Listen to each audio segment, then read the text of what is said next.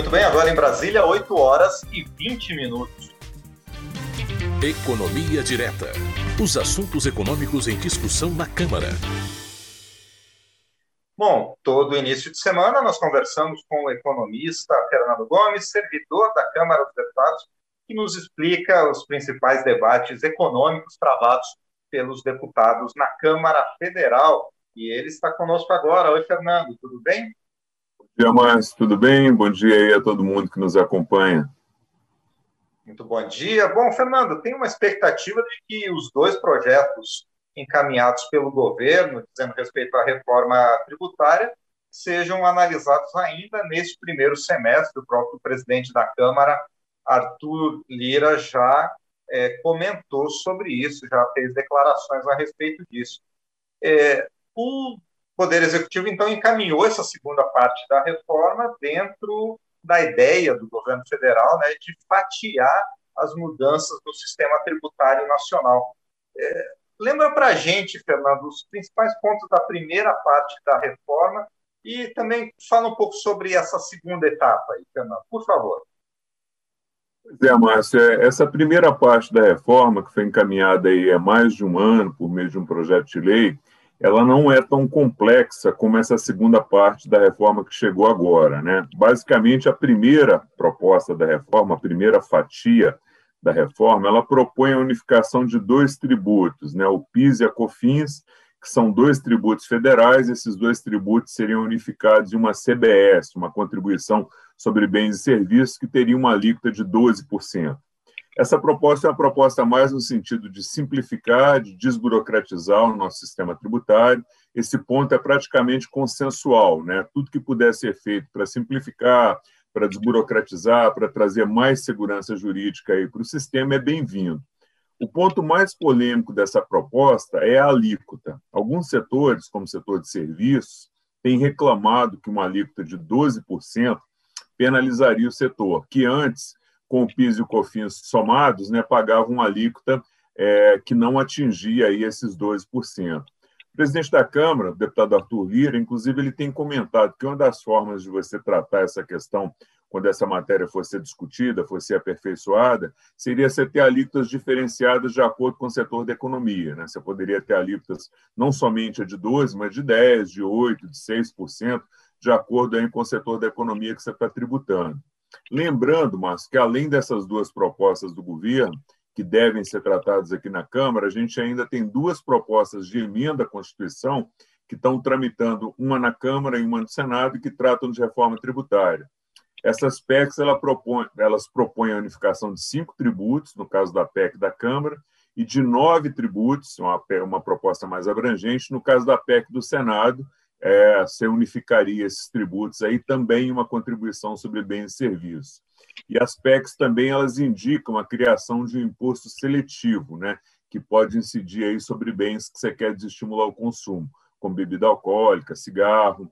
Esses são aí os principais pontos da primeira parte da proposta de reforma, Márcio. Lembrando aí, dentro daquela linha de fatiar a reforma, né, de você ir aprovando aos poucos. Essa foi a primeira proposta que foi encaminhada pelo governo há mais de um ano. E essa segunda fatia do bolo da reforma tributária, é, pelo texto apresentado pelo governo, quais são as modificações com relação à questão do imposto para pessoas físicas, é, para os contribuintes, se ela for aprovada do jeito que está? Pois é, Márcio, as modificações para a pessoa física talvez sejam a parte menos polêmica dessa segunda proposta encaminhada pelo governo, porque o principal foco é atualizar as tabelas do imposto de renda pela inflação, o que já não ocorre há cerca de seis anos.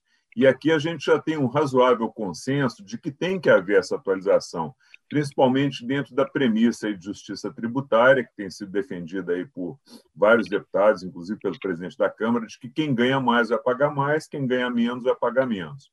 Vamos lá, então. O que, que propõe essa atualização? Essa atualização aí da tabela do, do imposto de renda da pessoa física. Ela propõe que a renda mensal, para quem tem que declarar e pagar o imposto de renda, suba dos atuais R$ 1.900, que é hoje, para R$ 2.500 por mês. Então, quem ganha até R$ 1.900 por mês, é, que é a regra de hoje, não precisaria mais pagar. E aí sobe para sobe 2.500. Qual que é o efeito prático disso? Né? Todo mundo que ganha entre R$ 1.900 e R$ 2.500, que antes pagava imposto, agora vai deixar de contribuir. Segundo dados aí do próprio Ministério da Economia, Márcio, a quantidade de pessoas que se situa nessa faixa de renda, entre R$ 1.900 e R$ 2.500, são cerca de 5 milhões de pessoas, são 5 milhões aí de trabalhadores que antes pagavam imposto de renda e que, se a proposta for aprovada, não vão mais ter que pagar. É, e outra coisa, como a tabela está sendo atualizada para todas as faixas de renda, que são aquelas faixas em que o imposto vai subindo de acordo com a renda da pessoa, todo mundo vai ser beneficiado em alguma medida. Então, todos esses valores vão ser reajustados em 31%, então todo mundo vai pagar um pouco menos de imposto se houver essa atualização. A estimativa do próprio Ministério da Economia é, é, que mais de 16 milhões de pessoas vão ter algum alívio aí sobre o imposto de renda se a proposta for aprovada.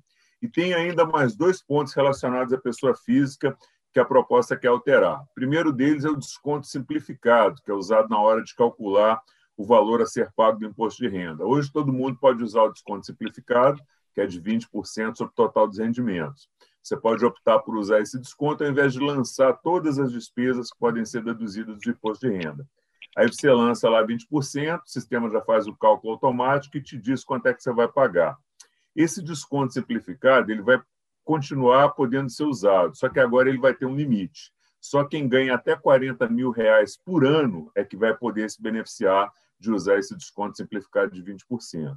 E tem uma terceira proposta de modificação, que foi chamada de atualização do valor dos imóveis. Quando a gente compra um imóvel, ele fica registrado na nossa declaração pelo valor de aquisição, pelo valor que você pagou lá atrás quando comprou. E aí, quando você vende esse imóvel, você tem que pagar 15% de ganho de capital sobre a diferença entre preço de compra e preço de venda. Pela proposta do governo, você pode atualizar o valor de compra desse imóvel até a data de hoje. Por exemplo, você comprou um imóvel por 100 mil, hoje ele está valendo 200 mil.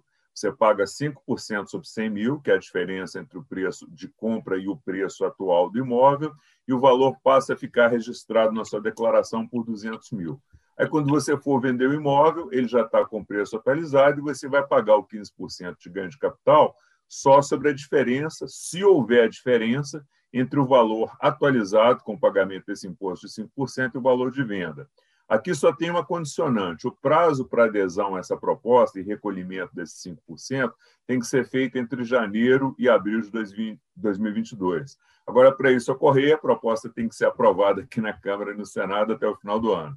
Essa proposta, Márcio, sem dúvida, é muito interessante para quem tem imóvel e está pensando em vender, e principalmente para quem comprou o imóvel há muito tempo.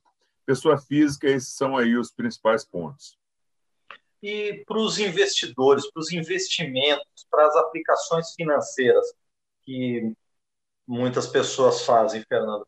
Essa proposta também atinge? Pois é, mas essa proposta aí ela mexe com todo mundo que tem aplicações financeiras, né? E é uma das partes mais complexas da proposta de reforma. Vamos começar aqui então pela parte mais fácil, né? Pelos investimentos em renda fixa. É, os ativos de renda fixa são aqueles ativos que o valor que você vai resgatar lá na frente ele já é definido na hora que você compra o título. Comprando em uma corretora ou em um banco, você comprou, por exemplo, aí um CDB por 100 mil para resgatar ele daqui a um ano por 105 mil. Então, você já tem o valor estipulado de quanto você vai resgatar quando você é, compra esse título. Isso aí que é um título de renda fixa. Né? Esses ativos são CDBs, os fundos atrelados à renda fixa, os títulos do Tesouro Direto. Como é que é a tributação desses ativos hoje? Se você resgata antes de 180 dias, você paga 22,5%. Se você resgatar entre 181 e 360 dias, 20%. Entre 360 e 720 dias, você paga 17,5%. E se você resgatar depois de dois anos, depois de 720 dias, aí você paga 15% sobre o rendimento. Então, a alíquota do imposto é escalonada de acordo com o prazo que os recursos ficam aplicados. Como é que fica pela proposta? Uma alíquota única de 15% para todos os prazos.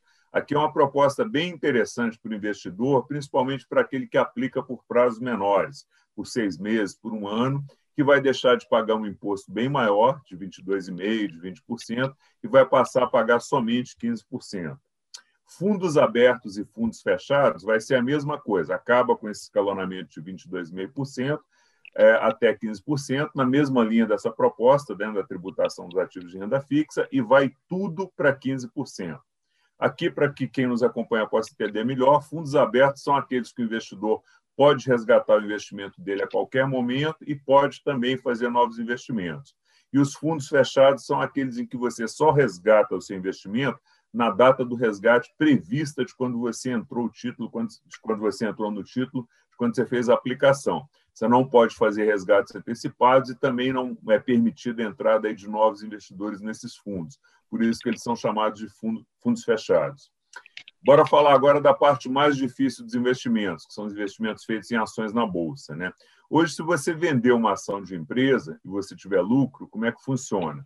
Se você compra em um dia e vende em qualquer outro dia, você paga 15% sobre o seu lucro. E se você compra e vende no mesmo dia, você paga 20% sobre o lucro. Se você vender as cotas de fundos imobiliários, você também paga 20% sobre o lucro que você tiver. Essas operações de compra e venda de ações no mesmo dia, elas são chamadas de day trade, e a apuração do imposto a pagar dessas operações tem que ser feita mensalmente. Você tem que calcular todo o seu ganho do mês e pagar esse imposto no mês seguinte. Como é que fica pela nova proposta? Não vai ter mais diferença entre operações padrão, que são aquelas que você compra um dia e vende em outro dia qualquer, que pagam 15%, e operações de day trade de fundos imobiliários, que pagam 20%. Tudo passa a ter a mesma alíquota de tributação, que passa a ser de 15%. E a apuração do imposto e o pagamento deixa de ser mensal e passa a ser trimestral. Aqui é uma vantagem boa para o investidor, que vai pagar 5% a menos nas operações de day trade e de vendas de cotas de fundos imobiliários, que vão passar os dois de 20% para 15%. E você passa a ter também um prazo maior para recolher esse imposto, de um para três meses. Sem dúvida, é uma proposta nesse, é, sob essa ótica boa para o investidor. Outra vantagem aqui também é na compensação de prejuízos. Quando você vende uma ação com prejuízo, você pode compensar em outras operações que você teve lucro, e aí você não precisa pagar o imposto sobre o lucro proporcional ao prejuízo que você teve. Antes, você só poderia compensar prejuízos dentro da mesma categoria. Então, operação padrão, você só compensava com operação padrão, operação day trade, você só compensava com operação de day trade, fundos imobiliários, a mesma coisa. Pela proposta, acaba isso. Você vai poder compensar prejuízos em qualquer tipo de operação, com os ganhos que você teve em qualquer tipo de operação também. Fundos imobiliários, vamos lá, o que, que muda? Né? Os fundos imobiliários são aqueles fundos negociados em bolsa, em que você compra as cotas, recebe um rendimento que é baseado em aluguéis, pode ser aluguel de salas, aluguel de galpões, de lojas em shoppings, depende do fundo que você comprou. Hoje, pela regra atual, o rendimento desses fundos são isentos, né? Tudo que o cotista recebe vai integralmente para ele. Aqui a proposta não é positiva sobre esses ativos. A partir de 2022, o cotista passa a pagar 15% sobre os rendimentos que ele receber, sendo que hoje é isento. Né? É, e, por último, Márcio, tem a proposta que tem sido muito comentada aqui no Congresso, pela imprensa, pelos economistas, que é a possibilidade de você tributar lucros e dividendos, que no Brasil ainda é isenta. Né?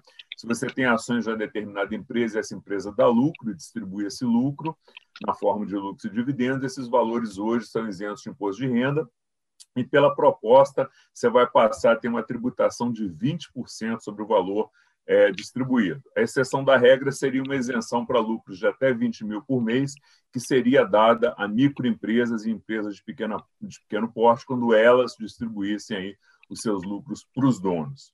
É, esses são os principais pontos da proposta, Márcio. Lembrando que essa é uma proposta do governo ainda aqui, não tem nada de definitivo. Essa proposta vai ser debatida aqui na Câmara, deve receber muitas emendas e nada está fechado ainda. Por exemplo, esses 20% de alíquota sobre lucros e dividendos pode, durante a negociação, ter emendas e tal, e passar a ser 15% ou um outro percentual diferente. Né? Tudo isso que eu mencionei aqui vai ser debatido, aperfeiçoado, melhorado aqui na Câmara, ouvindo as propostas, sugestões e emendas dos deputados.